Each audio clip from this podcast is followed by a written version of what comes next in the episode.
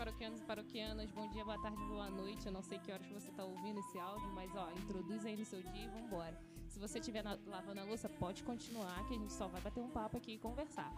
Tá bom? É, nossa conversa de hoje é sobre São Francisco de Sales. A gente está iniciando uma série de podcasts falando sobre os grandes doutores da igreja. Então, se você não sabe quem são os doutores da igreja e por que eles fizeram isso, vou te dizendo, eles não andavam com estetoscópio no pescoço, tá? Eles são doutores porque eles ensinaram alguma coisa.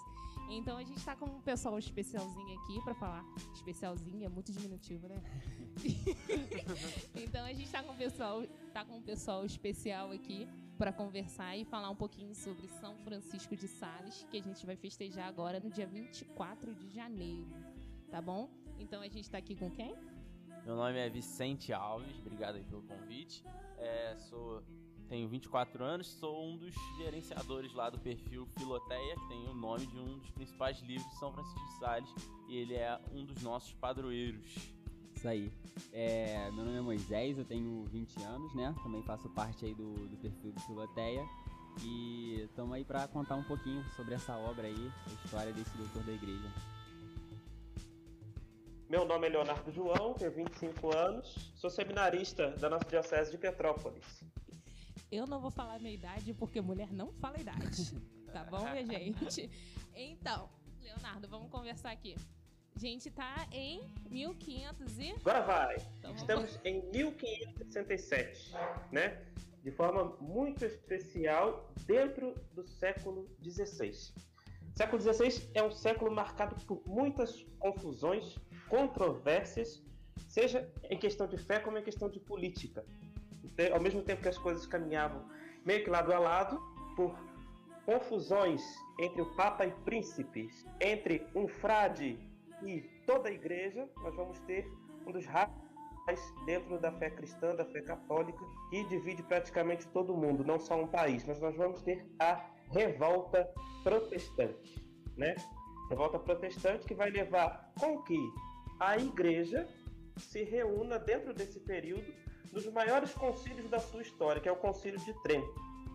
Concílio que vai ser responsável por, digamos, ir confirmando as verdades da fé católica, já eram acreditadas, já eram vividas anteriormente por toda a igreja, e que acabaram sendo alvo de Martinho Lutero. Sejam verdades a nível dogmático, a nível sacramental e a nível moral. Então, o Concílio de Trento vai terminar no ano de 1563. Aos poucos vão sendo dadas as suas aplicações, aplicações que vão ser importantes também com o surgimento da Companhia de Jesus com Santo Inácio de Loyola. Né? E depois, quando a gente for aprofundando um pouquinho na vida de São Francisco de Sales, a gente vai ver por que é tão importante a figura da Companhia de Jesus. Mas, então, como nós falamos, até a Rafa comentou no comecinho, 1567, no dia 21 de agosto desse ano, nasce o santo que nós estamos tratando hoje aqui nesse podcast. São Francisco de Sales. Nasce no território que hoje compreende o território da França, no Ducado de Saboia, filho de Francisco de Sales, né? E a sua mãe chamava Françoise de Sionage, não sei nem se está certo, isso é essa pronúncia basicamente. A gente aceita. Filha única de um magistrado. E ali ele vai ter uma vida, digamos, dentro do meio da nobreza, uma vida na riqueza, mas que ao mesmo tempo, dentro dos seus primeiros anos, já vai sendo vai começar a ser educado na fé. Justamente no ano de 1578, Francisco vai se dirigir à capital da França, Paris, para ali iniciar os seus estudos, em especial na retórica, oratória e filosofia, com os padres da Companhia de Jesus. Nessa época, já ali na França, já estabeleciam colégios, universidades, justamente para favorecer que a juventude da época pudesse ter uma boa formação, uma formação marcada por uma cultura sólida, já vinda dos tempos da Idade Média e também marcada por uma fé católica viva em combate a todas as heresias espalhadas pelos pregadores protestantes. E digamos que ali dentro da, da Companhia dos Padres Jesuítas, Francisco de Sales ele vai ter o seu momento do ápice de sua conversão, né? escutando lá algumas disputas acerca da predestinação divina na vida dos homens, ele fica meio em choque, meio em crise com aquelas coisas que ele estava escutando. E dirige-se até uma igreja, diante da imagem de Nossa Senhora, Nossa Senhora do Livramento, ele vai pedir à Mãe de Deus luzes para poder compreender aquilo que estava acontecendo. Digamos com que um arrombo místico, ele percebe justamente que a verdade de fé, que a verdade estava realmente na Igreja Católica, diante de Nossa Senhora, ele decide entregar sua vida a Deus e faz ali um voto de castidade, ingressando logo depois disso na ordem terceira dos mínimos, mínimos que é congregação fundada por São Francisco de Paula. Né? Tem até uma igreja muito bonita desde o centro do Rio de Janeiro. E logo depois disso, em né, 1588, terminado, digamos, o curso inicial ali, os estudos iniciais, né, que hoje a gente compreende como ensino médio, São Francisco de Sales ele começa o curso de Direito na Universidade de Paris, ao mesmo tempo cursando Direito e Teologia. E nesse período, ele vai ter como diretor espiritual o padre Antônio Osevinho, sacerdote também da Companhia de Jesus, que vai lhe ajudar a tomar uma decisão muito importante, a decisão de tornar-se sacerdote, né? Ao longo desse período, então, ele já vinha dedicando-se aos estudos, dedicando-se à fé, e agora, quando ele, digamos, já está mais um pouco mais maduro, já está fazendo a faculdade, ele tem esse grande apoio desse padre que vai lhe ajudando aos poucos para poder decidir-se pela vocação sacerdotal, decidir o caminho do sacerdócio. Então, tendo terminado os seus estudos, ele retorna para o seu ducado, para o seu território ali, e acaba que, como era comum na sua época, seus pais já tinham, uma, entre aspas, uma vida planejada para ele, né? querendo que ele se casasse lá com uma menina lá que era rica, que era herdeira lá, uma pessoa de sangue azul, para poder manter a família nos padrões da época, padrões da nobreza. Esse casamento explica aos seus pais a decisão que havia tomado, essa decisão de realmente dedicar-se inteiramente a Deus, dedicar-se inteiramente às coisas da igreja. E, recordando esse período de casamento, ele faz também uma peregrinação até o Santuário de Nossa Senhora do Loreto e ali ele vai sendo aos poucos, vai modelando realmente esse seu desejo. Volta para casa de novo e reafirma para os pais aquilo que ele havia dito e a partir daquele momento então os pais começam mais ou menos a aceitar a sua decisão. São Francisco de Assis, São Francisco de Assis, São Francisco de Sales, ele vai ser ordenado padre no ano de 1593, pelo bispo de Genebra, Dom Cláudio de, Gar de Granier. É Garnier, não, o pessoal não pensar que é o shampoo, né? Garnier Dom exatamente, de... tá pensando aqui. Ah, deixa isso daí depois para você procurar na farmácia ou no mercado, né? Ah, tá, entendi. Dom Cláudio de Granier, então ele é ordenado padre. E esse é um período no qual né, São Francisco de Sales, então uma nova vida, digamos, já com a vida sacerdotal, ele começa a empreender viagens por toda a França com a decisão de evangelizar os protestantes, de forma especial na região de Saboia, conseguindo ali que muitos retornassem também à fé católica. E nesse período, diante de diversas tentativas também de assassinato, porque como era uma pessoa muito bem formada, uma pessoa que sabia se portar bem, ele foi encarregado também pelo seu bispo de resolver algumas controvérsias importantes. Por exemplo, controvérsia entre o Papa Clemente VIII e o rei Henrique VI da França, né, dentro de todo esse período.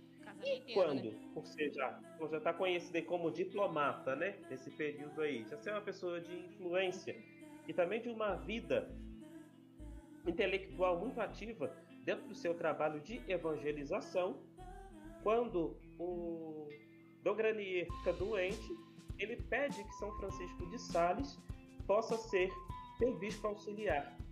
Né? Seu bispo auxiliar depois se torna bispo coadjuntor ali da cidade de Genebra e posteriormente também bispo da cidade de Genebra quando o Dom Granier morre. Como bispo, nós vamos ter então o momento ápice, digamos assim, da figura de São Francisco de Sales como evangelizador, como, como um grande servo da igreja.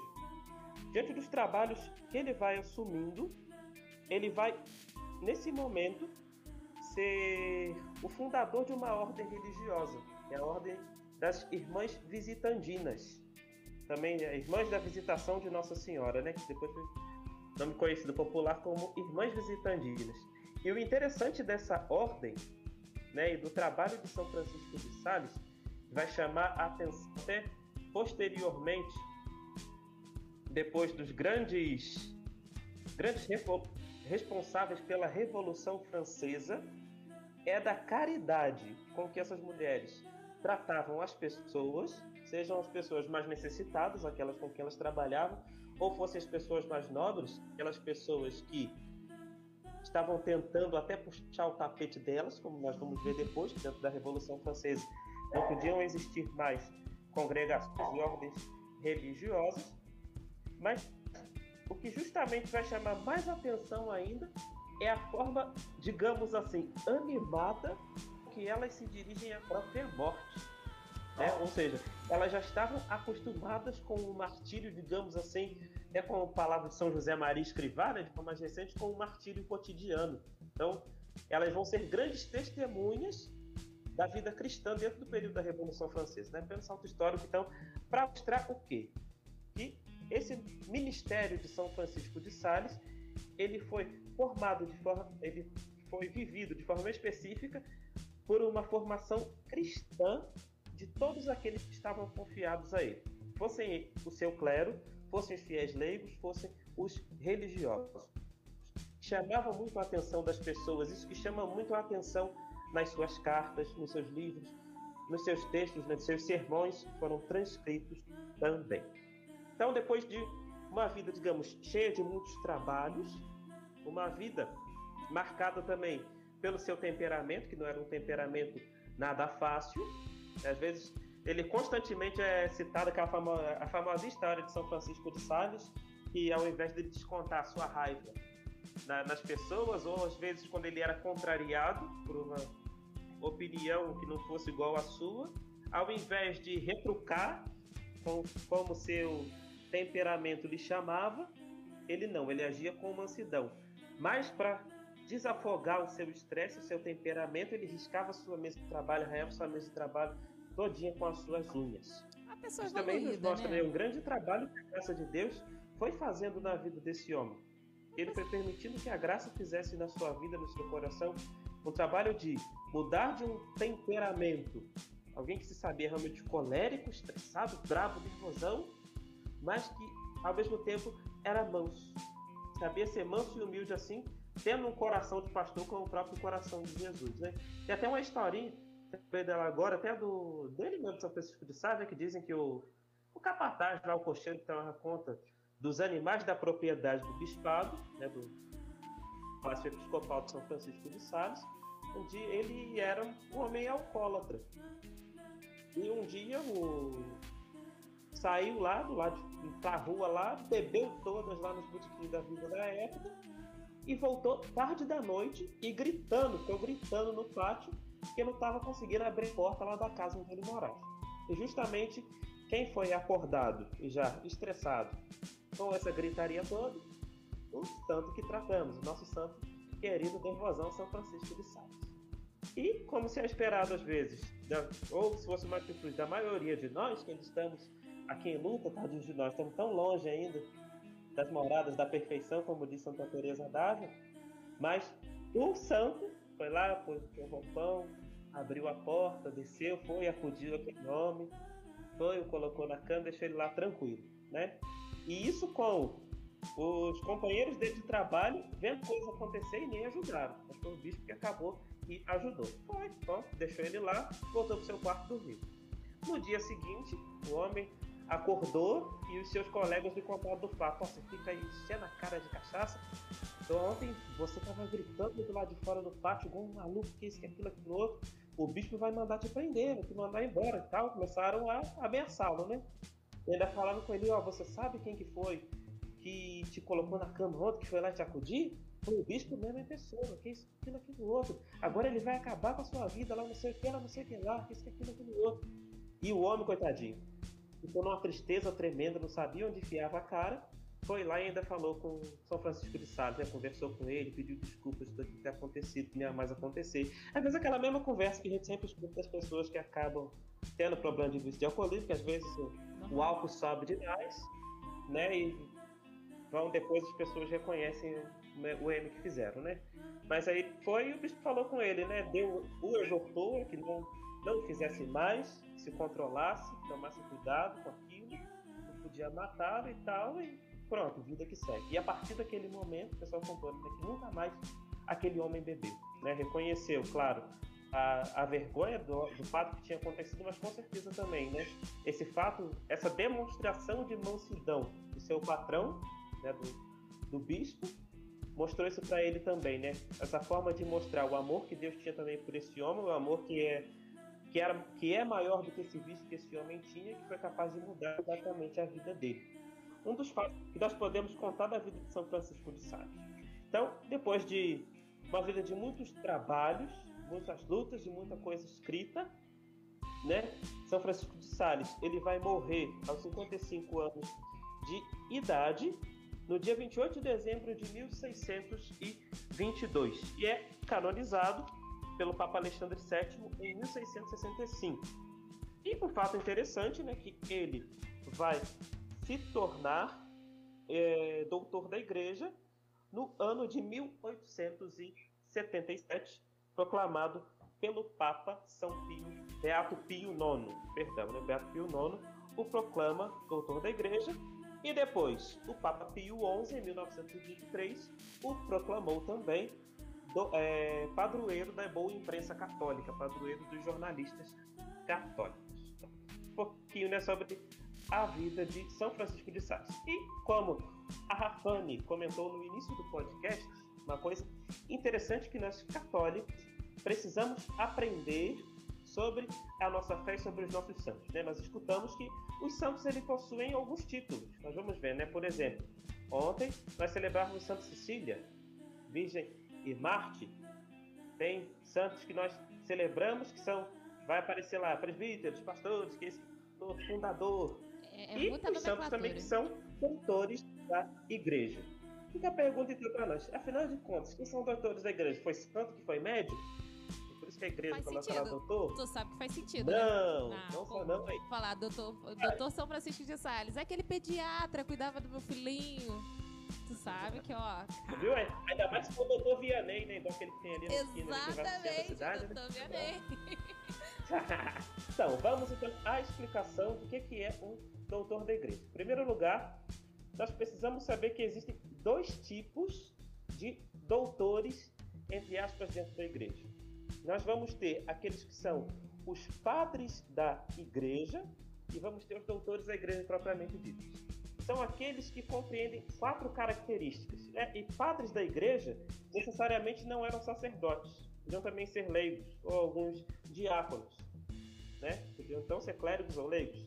E eles vão ter quatro características. Em primeiro lugar, um reconhecimento da igreja, reconhecimento comum de toda a igreja. Depois, a santidade de vida, e que viveu com autenticidade do evangelho. Depois, a ortodoxia, ou seja, alguém que ao longo dos seus escritos, cartas, pronunciamentos, aquilo que foi anotado, que chegou até nós, que foi sendo transmitido ao longo dos séculos, foi defensor e professor da fé católica, ensinou a fé católica, né, não ensinou heresia. E depois, o quarto e último ponto, que é a antiguidade. Antiguidade que nós vamos compreender aqui para os padres da Igreja Latina até o século até o século V, até o início do século V, e para os padres da Igreja Oriental até o século VII. Peraí, volta lá. Eu, como leiga, posso ser uma doutora da igreja? Acalmai-vos. Não, calma lá, calma Qual lá. Eu, eu escutei um leigo consagrado aí. Não, não. Se eu, se eu posso ser, eu já quero reivindicar meu doutorado agora. Eu fui estufando o peito, fui, fui diminuindo conforme você vai falando, mas se eu posso ser, eu vou estu... Nossa, eu vou reivindicar meu doutorado agora com o Papa. Rola ou não rola? Ué, se você tiver as três características, até pode. Tá bom, então prossegue que agora eu fiquei chateada. Ó, reconhecimento da igreja, Ah, santidade de vida e a ortodoxia. não, Mantendo santidade esses eu três tenho. pontos, nós vemos que as pessoas bem posteriores ao século V. Ué, São aham. Tomás é do século XII, junto com ele também São Boaventura, depois a gente vai ter temos Santo Antônio, próprio padroeiro da paróquia, também Verdade. doutor da igreja. Temos Santa Terezinha, também mais pra frente, né? que Também doutora da igreja. Mas então, esse título de doutor da igreja ele vai ser, digamos, proclamado pelo Papa São Pio V. E o primeiro a ser proclamado doutor da igreja, propriamente dito, é São Tomás. Então, São Tomás, primeiro doutor da igreja. Logo depois dele, os outros a serem proclamados doutores da igreja são alguns padres da igreja também que receberam esse título. Por exemplo, um padre da igreja que nós temos, que é doutor da igreja, é Santo Agostinho, conhecido como doutor da graça. Então, Santo Agostinho, Santo Agostinho é top. Um dia a gente vai fazer um debate sobre Santo Agostinho e São Tomás? Partiu? Tem capacidade para esse. Como assim, Leonardo? Não, a gente vai, a gente vai arrumar um debate entre Santo Agostinho e São Tomás, galera. Se, se vocês quiserem, vai lá no Instagram da paróquia e fala assim: debate Santo Agostinho e São Tomás, Padre Alain e Padre Celestino. Vai rolar um fight aqui maneiro. Vai ser uma comédia. Poxa. Vai ser divertido. Bom, voltando então. Ao todo, desses santos com títulos de doutores igreja que nós temos, digamos, o coro dos doutores, são 36 doutores da igreja, 36, 36 santos que foram proclamados como doutores da igreja.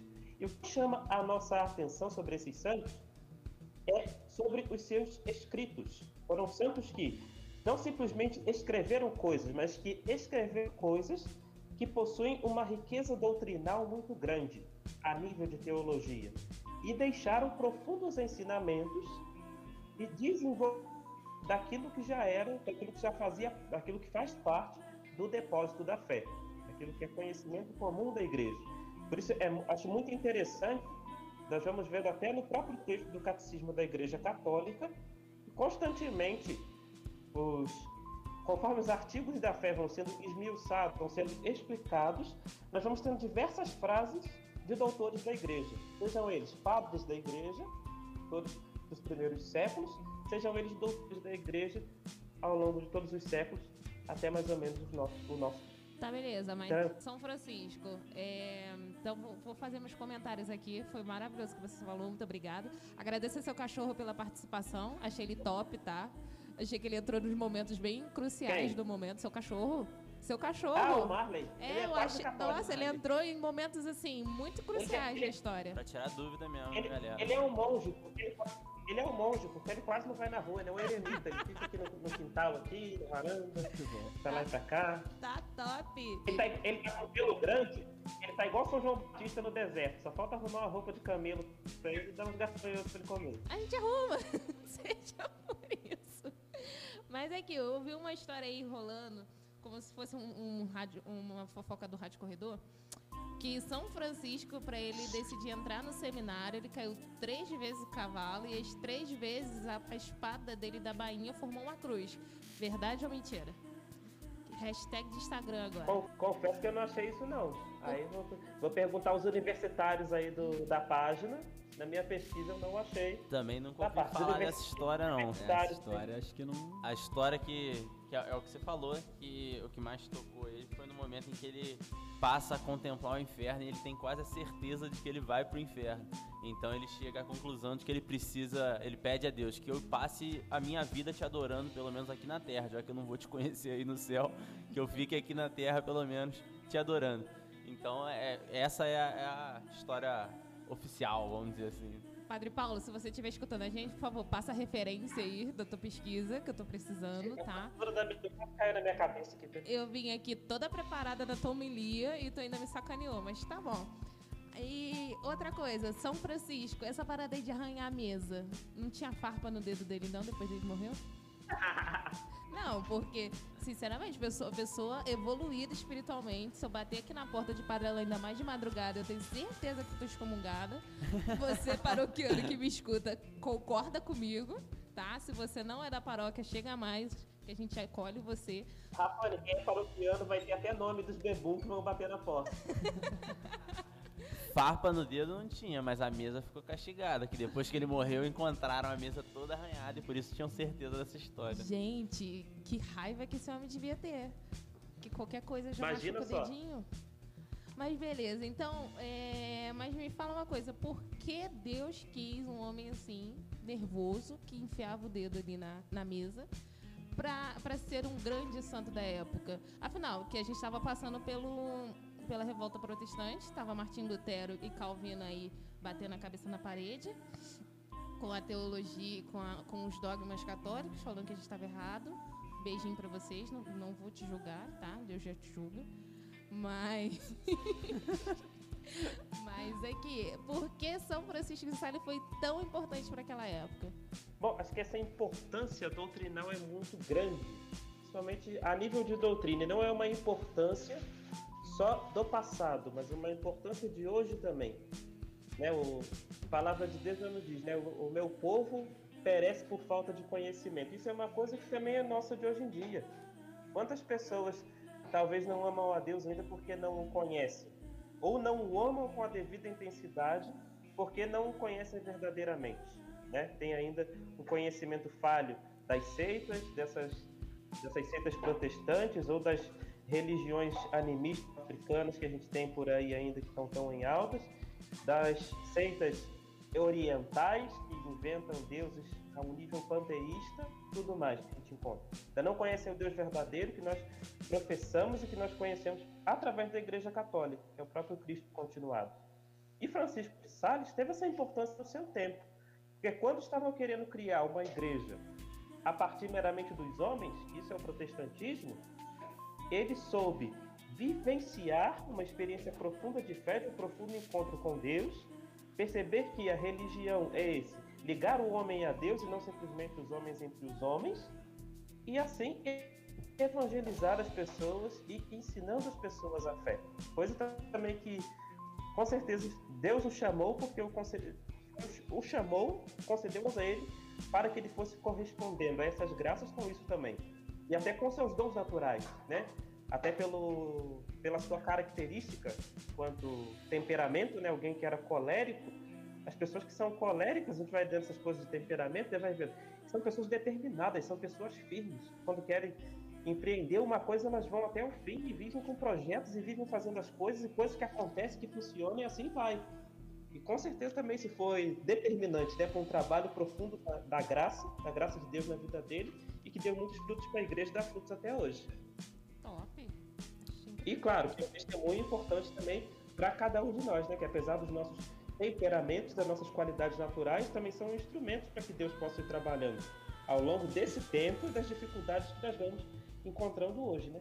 Que é a grande força do, do testemunho dos santos para nós também. Os universitários estão muito calados, calados também. Não, tô pessoal apreciando aqui o que você tá falando, uma aula dessa. É, mas o que você falou agora no final é muito, muito importante, né?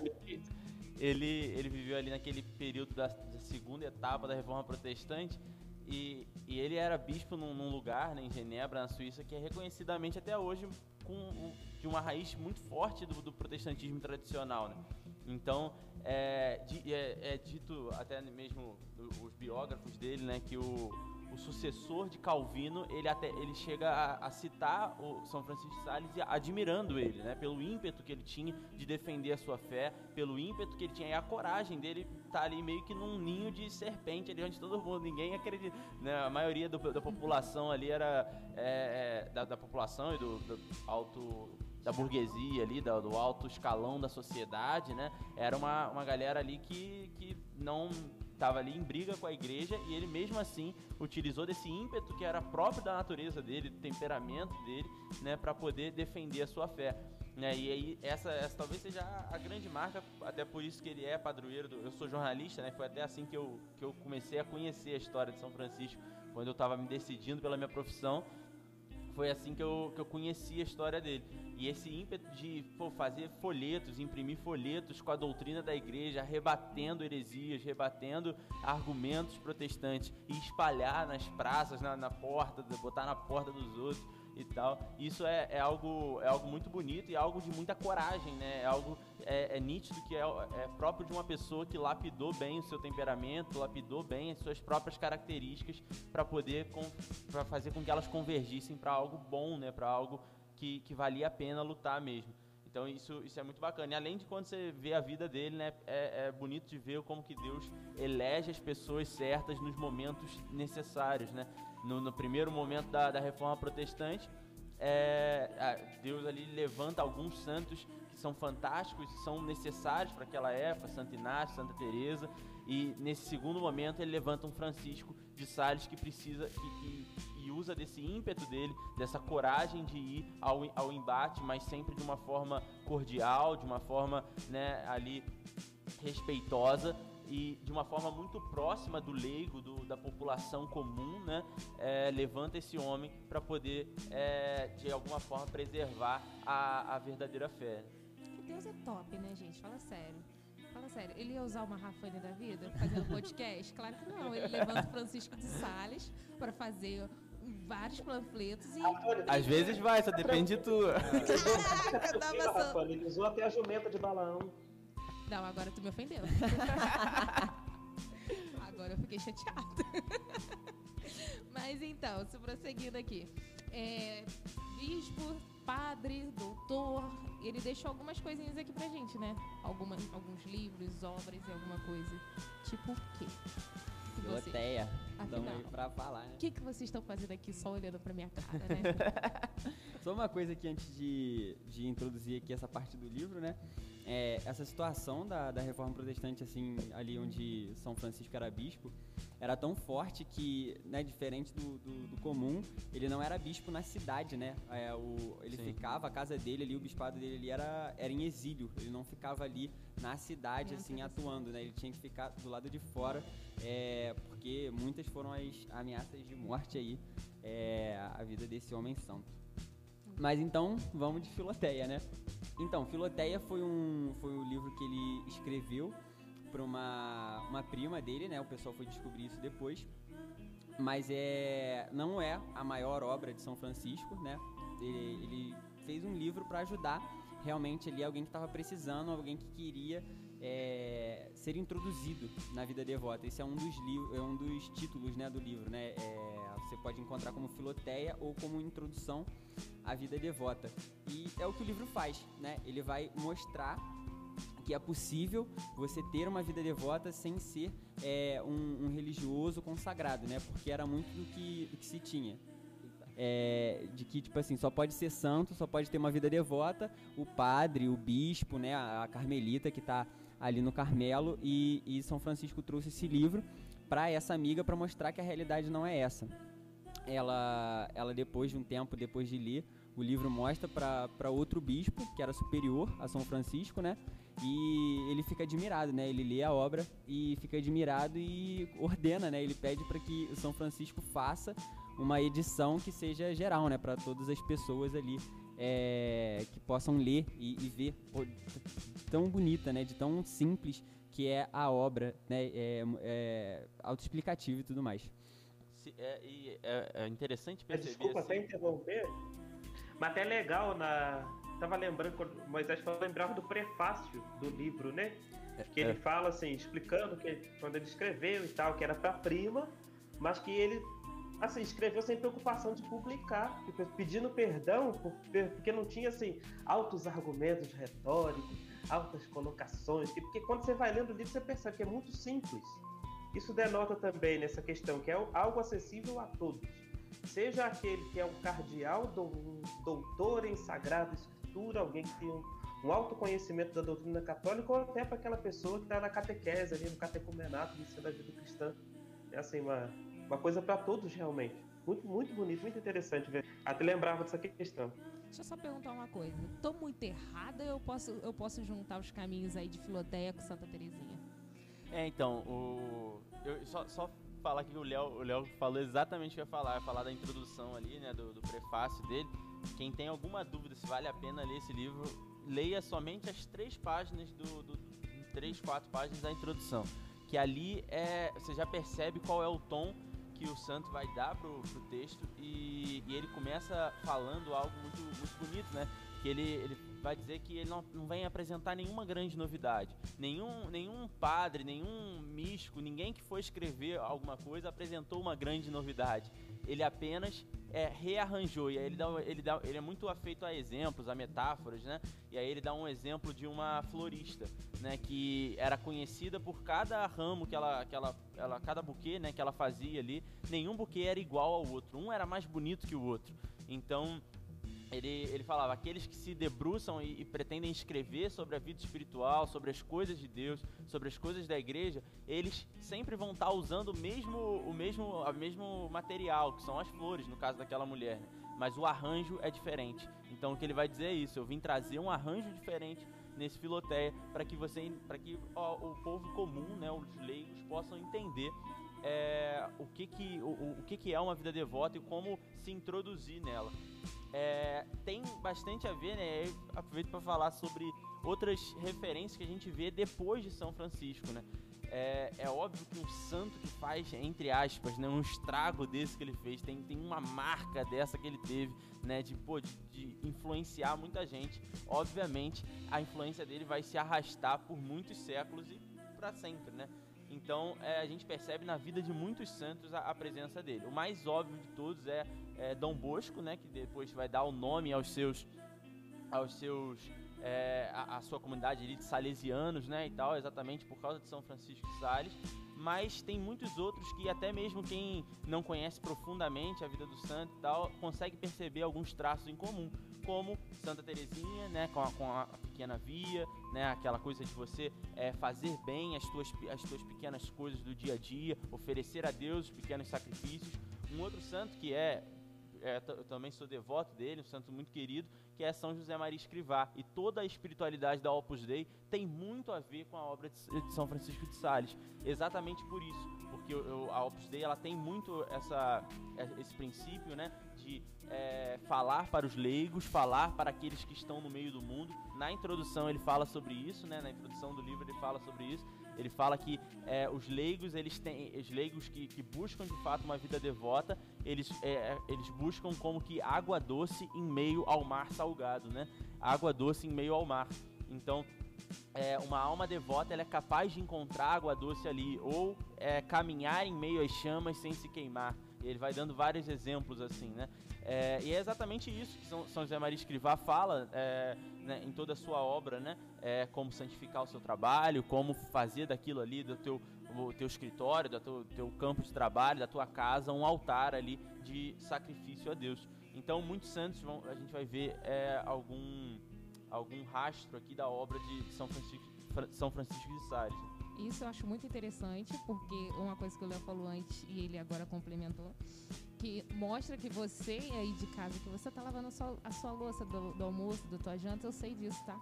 Então, mostra que você aí lavando a sua loucinha, você pode ser santo. O que é o mais top de todos, que antes, na Idade Média, Idade Antiga e tudo mais, a gente tinha. Idade Antiga acho que nem tanto.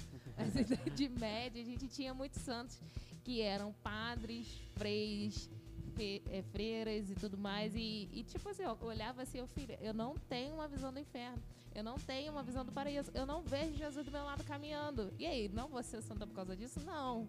Aí entra um, um Francisco de Sales que te joga pra frente e mostra, não, você leigo, consagrado aí, lavando a tua lucinha, você pode ser santo. Entra um João Paulo II que começa a canonizar pessoas casadas. Então ele, ele traz a santidade mais assim para o nosso dia a dia, para mostrar que a gente pode.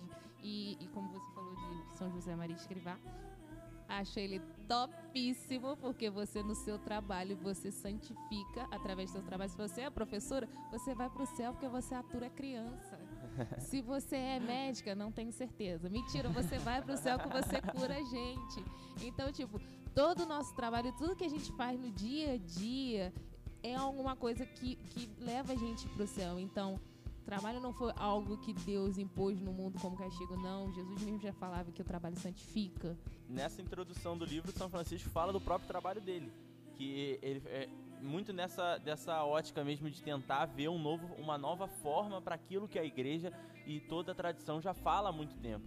Então ele fala, ele como bispo, ele dá um recado para aqueles que queriam criticá-lo, né? Ele fala, talvez muita gente vai me criticar porque eu estou escrevendo para uma alma qualquer, uma alma leiga, devota e tal. Enquanto eu tenho, eu como bispo, tenho milhares de afazeres, tenho milhares de coisas para fazer. Vão dizer que isso daqui é, é, é trabalho para um místico, para alguém que vive dentro de um convento, para alguém que é, é afeito somente à oração e tudo mais. Mas aí ele diz que não, é exatamente o contrário. O papel do bispo é exatamente estar próximo do seu povo. Do seu O, povo. o papel do bispo é estar próximo da- do- dos devotos e, e introduzir as almas nesse, nesse campo da devoção, né?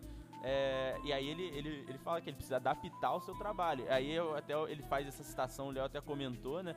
Que pra mim ele é muito engraçado e tem alguns trechos que são muito engraçados. E aí ele fala: se alguém aqui vem buscar muita teoria, vem buscar um grande estilo de escrita e tal, não, você tá buscando um lugar errado, porque eu não tenho muito tempo pra isso, não. Eu vou, esque- licença, eu vou direto ao ponto e você, você aproveita o que dá pra aproveitar aí. Então, É o famoso você que lute. é isso aí. Tá bom. Mas vem cá, ele era advogado? Então, é, São Francisco, né, ele por ser um nobre, ele teve uma, uma formação muito boa. Então, né, como o Léo falou ali da história dele, é, a família dele já tinha, né, é, pensado num- numa vida toda para ele. E aí ele foi estudar em alguns lugares, né? Sempre se- ele sempre depois daquela aquele momento de conversão dele, ele sempre direcionava as coisas que os pais dele é, ordenavam para Deus. Igual, por exemplo, ele fez direito. E aí a, a parte do direito que ele seguiu foi direito canônico, né? Então ele t- tava sempre ali jogando pro, pro que ele queria, né? É, sendo obediente aos pais, mas jogando pelo que ele queria. Esperto, esperto, porque tu pensa assim, uma análise do como definir um assassino. Tu acha que uma mulher dessa vai ser santa? Um dia a gente faz análise aqui, quem é santo nas séries? Mas isso é é um bom outro... tema. É um bom tema. Mas isso é pra um outro dia. Volta pra filoteia, gente, que a gente saiu e nem percebeu. Inclusive, é, a gente estava falando de Santa Terezinha, ele dá, um, ele dá exemplos, né? Ele, você falou do trabalho também, ele pega e vai falar, né? A vida, ele diz isso que o, que o Vicente falou, que ele é bispo, ele não tem tempo, né? Ele vai escrever ali só para ensinar mesmo e acabou. E ele fala, né? A vida devota é para todos os cristãos, para todos. E aí ele vai dar o exemplo do, do soldado, vai dar exemplo é, do homem que sai para trabalhar, que fica no campo. Então ele vai sempre pegando as complicações, aquilo que seria, é, que dificultaria ter uma vida devota e mostra que, que não é bem assim, né? Ele vai falar do, do camponês que fica recluso no campo, ele pode ter uma vida devota. O soldado que, que tá lutando numa guerra, ele também pode ter uma vida devota. Então ele sempre vai colocando esses exemplos, né?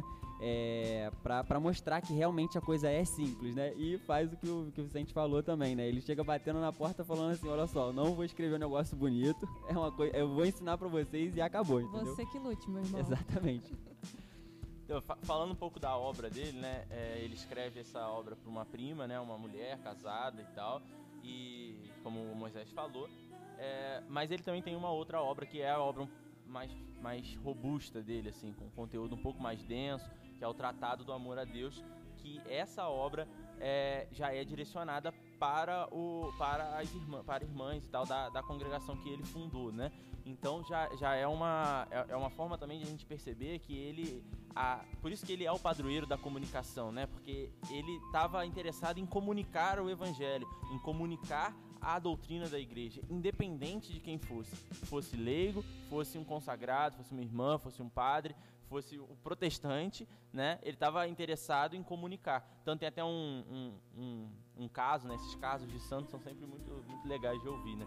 Então vou contar um, tem, tem um caso dele que tinha um rapaz que tinha dificuldade auditiva e foi é, procurá-lo para ser atendido, confissão, direção espiritual, essas coisas assim.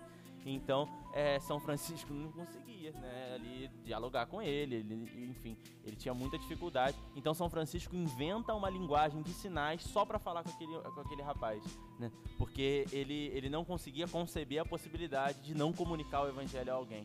Então, ele depois ele é, é- é também é, nomeado o padroeiro das pessoas que têm dificuldade auditiva, né, porque ele é de fato esse santo que a marca dele é a comunicação, seja através dos folhetos impressos, seja através de um livro de anotações para entrar na vida devota, como é o Filoteia, seja para um, um, tratado mais robusto, como é o Tratado do Amor a Deus, né? No caso do Filoteia, Filoteia, esse nome, né? Não sei se a gente já falou aqui, acho que não. Não, é... eu tava te perguntar isso. Por que Filoteia, gente? Não faz sentido nenhum. É, então, Filoteia é, significa a alma que ama a Deus, né? A alma que ama a Deus. Então ele se dirige para a Filoteia. Por isso que no livro ele vai, vai escrever sempre assim, você Filoteia, ele sempre é se grego? dirige para a Filoteia. Filoteia é grego, filo, amor, teia, Deus. Gente, o Léo vai deixando a gente aqui porque né, a, a, pobreza é uma coisa que está entranhada no pobre, ainda mais no Leonardo. Ele não veio para a nossa paróquia para gravar, ele está em Teresópolis, então a gente já vai se despedindo dele. Léo, muito obrigado. Valeu, Léo, obrigado. Valeu, Léo. Beijos. Um abraço, pessoal. Com Deus. Tchau. Valeu. Então, Filoteia é grego. Achei top. Isso. A hum. alma que, que ama Deus. Então ele se dirige é, falando exatamente para uma alma que está decidida, tem uma vontade de amar a Deus, mas ainda não tem uma firme decisão. Então é, é exatamente para essa pessoa, uma alma que já ama a Deus, mas que ainda não está é, totalmente decidida a largar tudo. Ou seja, a maioria de nós, né? Exatamente. É você, meu irmão, minha irmã pobre que tá aí pensando se eu vou na missa domingo. Isso aí. Engole essa. Segura. É, tem um outro caso aí que o, que o Vicente estava falando também. É, um dos casos que, que, tem sobre São Francisco de Sales que ele não tinha realmente medo de, de comunicar. Né? Ele via uma, uma dificuldade e, tipo assim, vamos que vamos, Deus vai dar um jeito. É, muitas das missões que ele fazia, ele fazia a pé, né? Ele ia andando e, assim, eram distâncias muito grandes, né? Ele passava de uma cidade para outra andando. E numa dessas né, aventuras dele, ele estava ele tava caminhando por uma missão diplomática e, e, no caminho, né, ele não tinha onde dormir, não estava perto de nenhuma cidade, vilarejo, nem nada do tipo. E aí é, escureceu e, né, naqueles lugares assim tinham lobos e, enfim, outros animais ali que podiam dar um fim para a vida dele. E São Francisco, ele sobe numa árvore, assim, ele tá ali, ele, ele chega a escutar, né, os, os lobos e, e, dorme em cima de uma árvore para os bichos não, não, pegar ele, né? Tranquilão. É, assim, e, e ele fazia as missões dele de, dessa maneira, né, sair andando, o Papa já é, várias vezes falo, é, pediu para que ele fosse em missões diplomáticas, né, no lugar dele. Tipo assim, ele era de total confiança do Papa, né? Pô, tem, tem um problema aí, a gente Vai manda. São Francisco de Sales. É, mas aí voltando aqui pro livro, é, tem uma coisa que é muito legal, né? É, ele, ele fala né, que não está ensinando nada novo, ele só está, né, como aquela mulher, mexendo no arranjo de uma maneira diferente. Então, ele sempre vai voltar. Você, ele vai explicar o tema por exemplo, oração, vai, vai pegar esse tema, vai explicar brevemente para que a pessoa no, no início ali entenda. E aí quando vai chegando, quando vá, vão passando as partes do livro, né? Você começa na parte 1, vai para a parte 2, ele já ele volta no tema e aprofunda cada vez mais, né? Para a alma da maneira que ela tá, vamos dizer assim, você está na primeira parte do livro. Ele vai te explicar algo de uma maneira que você entenda e consiga é, fazer os exercícios que ele propõe. Quando chega na segunda parte, ele relembra para você o assunto que ele introduziu e ele te explica de uma maneira que você, é, com uma vivência mais profunda, vai conseguir entender e se aprofundar cada vez mais na nessa vida de oração. E aí, como a gente falou, o, a primeira parte do livro, né, ele está dividido em cinco partes e a primeira parte do livro ele vai ensinar isso, né? Porque a gente sempre fica meio em cima do muro, igual você falou da galera que vou na missa hoje, não vou. Hoje eu assisto pela internet. É, eu vou assistir gravado depois, né? pra você aí, é, ele ajuda a tomar essa firme decisão. É, você vai dando passos na maturidade espiritual, né? Ele vai te encaminhando para isso. Ele te mostra a realmente tomar uma firme decisão.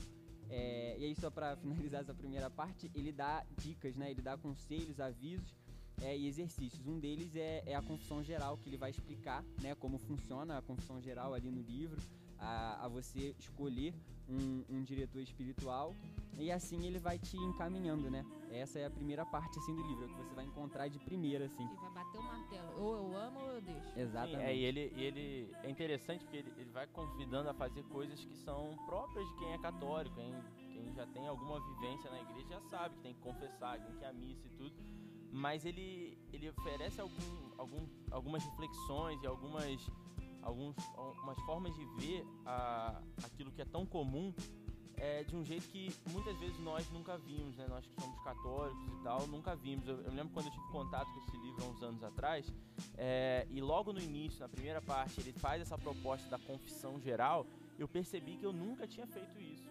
E a confissão geral que ele fala é pensar desde a infância, é ir pensando tudo, e ficar um mês pensando, tudo anotando, e depois tu vai lá e tira três horas do padre pra tu ficar falando. E aí ele falou, confessa até o que tu já confessou. Se tu não lembra que já confessou, fala também. Eu fiz uma Entendeu? parada dessa. É, pra quem não leu, não sei se você é consagrado ou consagrada pelo método de São, São Luís. Luís. Ele fala no livro do tratado para você confessar desde lá de, de, lá de trás. Gente, eu te juro, eu sentei lá, peguei meu caderno, abri, fui item por item. Ainda falei com o Padre, ainda falei com o Padre Celestino tenha paciência, porque aqui vai bomba. e fui listando. Então, se você não sabe como se confessar de, da tua vida inteira, é uma boa dica, tá? Vai fazendo check. E, e, não tem pressa, é o que ele fala, não tem pressa. Você não precisa fazer, ah, não, vou me confessar amanhã. Não, fica aí, se for preciso um mês pensando, é... anotando. Sempre que lembrar de uma coisinha, vai lá, anota, tira dois minutinhos por dia, pensa um pouquinho e tal é, pensa nos veniais, nos mortais e tudo. Né? Nessa altura não tem, não tem grau. que tu foi pegar três vezes em vez de dois só refil. então, confessa essa também, porque não pode, que é só duas vezes o refil do refrigerante. A bala da loja americana, tudo isso, tudo vem falando. tudo isso você bota no teu caderninho. Mas, segunda parte. Tem segunda parte? Tem segunda São parte. São cinco. Ui, cinco. Aí, aí a gente vai pra segunda parte onde ele, ele já apresentou tudo, né? São Francisco espera que você já tenha tomado essa firme decisão. E aí ele vai fazer o que? Ele vai te dar avisos e lembretes e vai encaminhar a alma para oração e meditação. Você que está escutando aí, deu aquele frio na espinha aí, relaxa. Ele vai explicar como rezar, né? É, e ele vai explicar como meditar.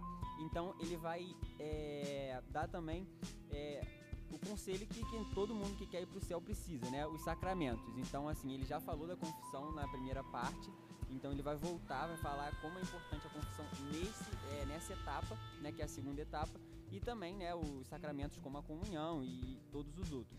É, e aí vai ter o seguinte, né? Na oração, nós vamos até Deus, né? Ali a gente, ao final do dia, vai e, e procura encontrar Deus ali no nosso quarto, no nosso íntimo.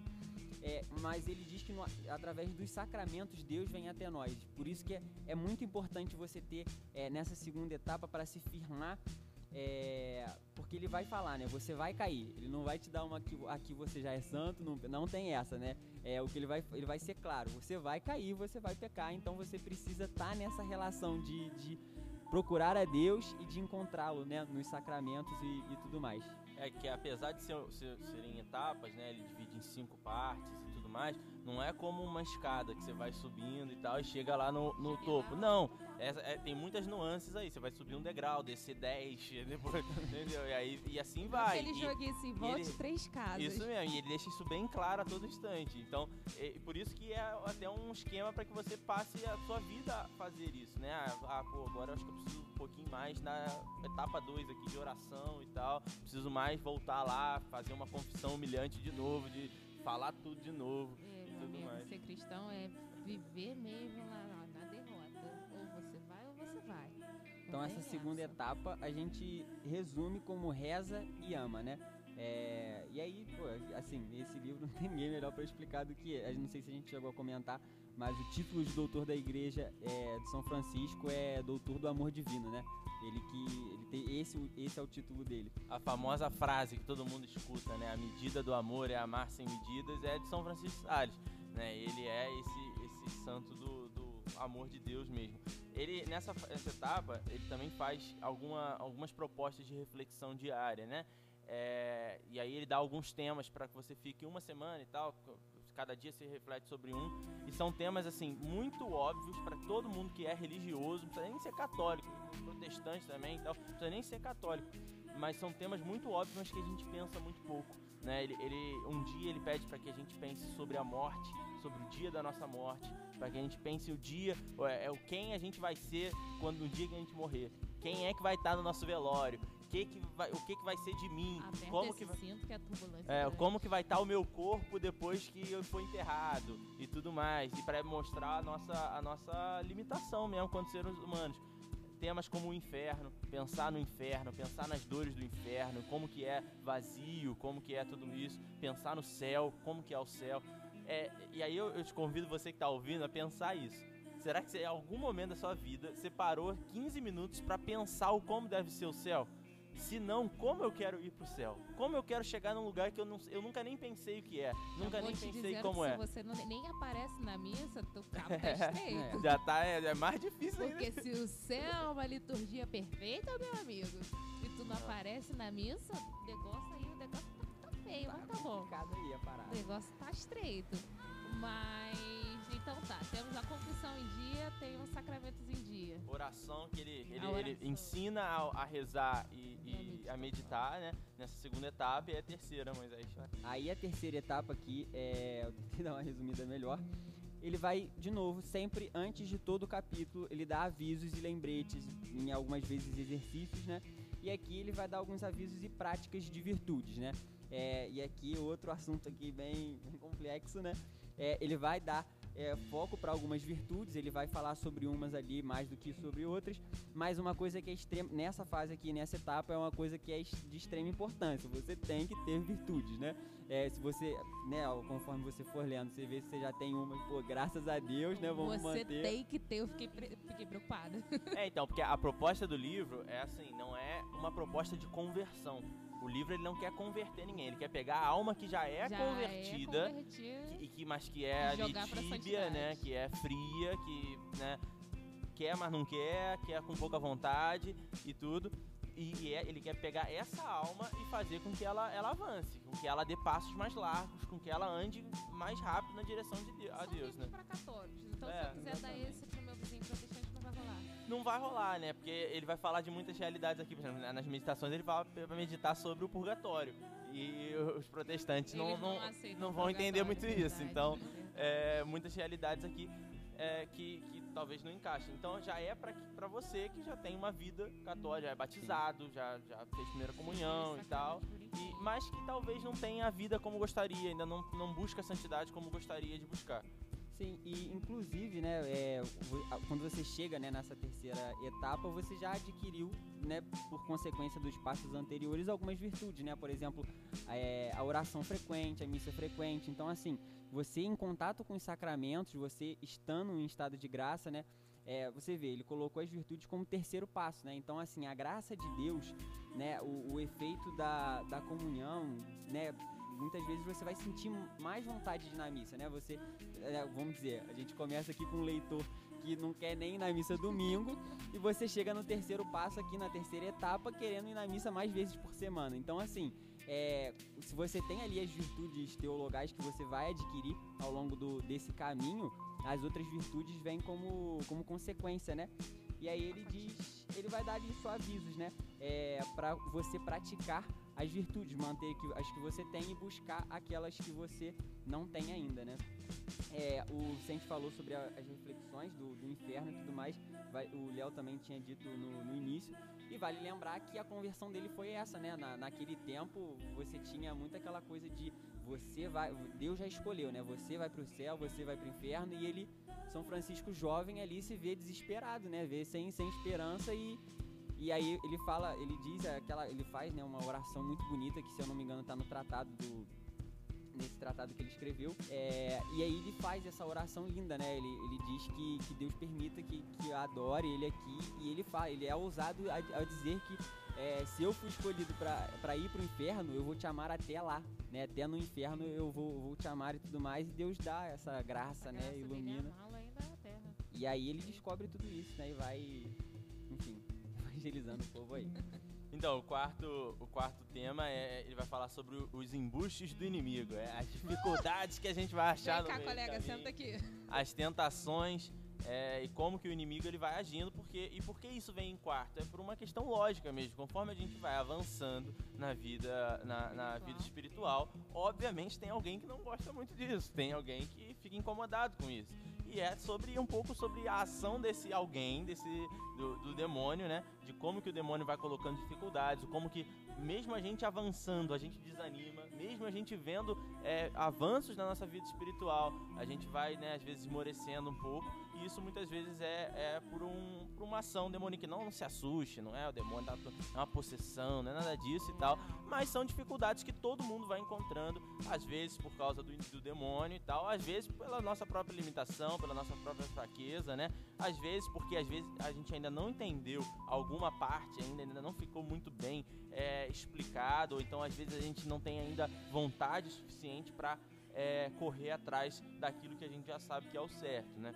No quinto, o quinto passo é um momento de solidão, em que ele, ele, ele diz que vai tirar a alma é, e levar a alma para o deserto, né? fazer um caminho de levar para a solidão, para que essa alma revigore suas forças, porque ela já vai ter passado por um caminho de muito árduo, de muita luta, de muito, né, de, de tornar os sacramentos mais frequentes e, e, com maior e viver os sacramentos com maior qualidade, rezar mais, meditar mais, meditar sobre assuntos que são árduos, né, para a alma meditar e tal.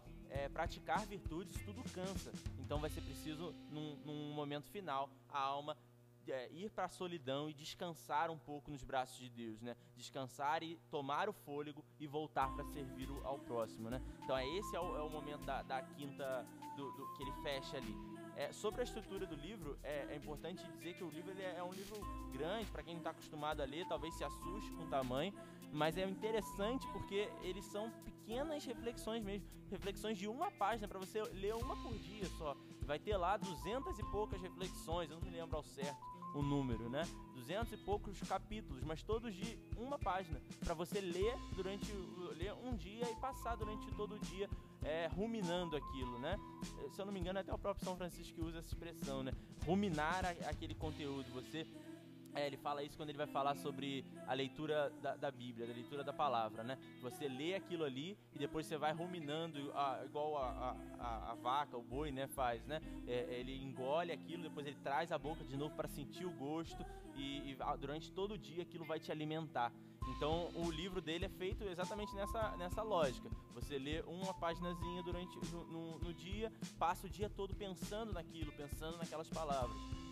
Para quem se assusta às vezes, ah, pô, mas é um santo lá do, de 1500 e, e blau lá, nossa, deve ser uma linguagem arcaica, eu não devo nem entender o que ele fala e tudo. Pelo contrário, ele, é, ele, ele lembre-se que ele é o doutor marcado pela comunicação. Então ele, é, o papel dele é atingir corações independente do grau de, de entendimento que essa pessoa tem. Então ele fala de forma muito simples, muito clara, ele dá muitos exemplos. É, é, numa reflexão dessa de uma página, ele dá três, quatro exemplos, metáforas, analogias que ele faz para que ficar bem claro o que, o que ele quer passar, né? Então é tudo muito fácil de ler, é tudo muito. Basta querer, basta. É um é... livro que vai, vai atravessando anos, mas ainda assim vai sendo atual para cada ano que vai passando. Muito, muito legal. Uma coisa que vocês estavam falando que eu lembrei, acho que foi no quarto, não sei se quem me falou. Foi Padre Alain, deve ter falado que homem sabe outra coisa. Se foi Padre Alain, se foi numa direção para Vitória, acho que foi numa direção para Vitória. Ele comentou que hoje, hoje em dia, gente, o demônio ele não está preocupado em te possuir tá? Você tem internet, você tem muitas coisas, então ele não tá nem aí. Que, que vai acontecer com você? Ele tá mais preocupado? Ele tá mais preocupado em atingir teu coleguinha ali do lado e assim vai em te fazer não ir na missa hoje e tudo mais. Então São Francisco de Sales vem para mostrar isso para você, que você, apesar de muito jovem ou leigo, eu não, não sou religiosa, não sou padre, não sou freira, você tem sim uma possibilidade enorme de ser santo. É só você parar, santificar seu dia, entregar a Deus e caminhar. E caminhar e for. E como diz Padre Celestino, coragem, meu filho. É. Coragem. É exatamente isso. Então, meninos, agradeço demais pela participação. Vocês são tops. Quem não conhece Filoteia lá no Instagram, vai lá no Instagram. Tá só A gente tem Filoteia. lá um- uma sériezinha falando exatamente sobre esse livro. Tem milhares de vídeos falando sobre esse livro É, específico, que é algo que eu acho que é o livro que mais, mais, mais vai ajudar a gente, né? Eles falaram que super-heróis podem ser católicos. Tem noção disso? Gente, achei topíssimo. Então, muito obrigada, tá? Eles vieram na chuva e vão voltar na chuva. Muito obrigada. Vocês co- acompanhem a gente aí, que vai sair mais Doutores da Igreja, assim nós esperamos. Reze pela gente. Então, dia 28, se der certo, que eu confio, vai ter São Tomás de Aquino. Oh, Eu ainda vou botar aí, ó, Padre Celestino, Padre Alain pra Santo Agostinho e São Tomás de Aquino. rolar um fight maneiro. Se você quiser, vai lá no Instagram e fala assim: eu curto. Não, eu curto não. Vamos inventar uma hashtag e eu vou mandar pra vocês, tá bom? Um beijo, um beijo, um beijo. Um ótimo dia e forte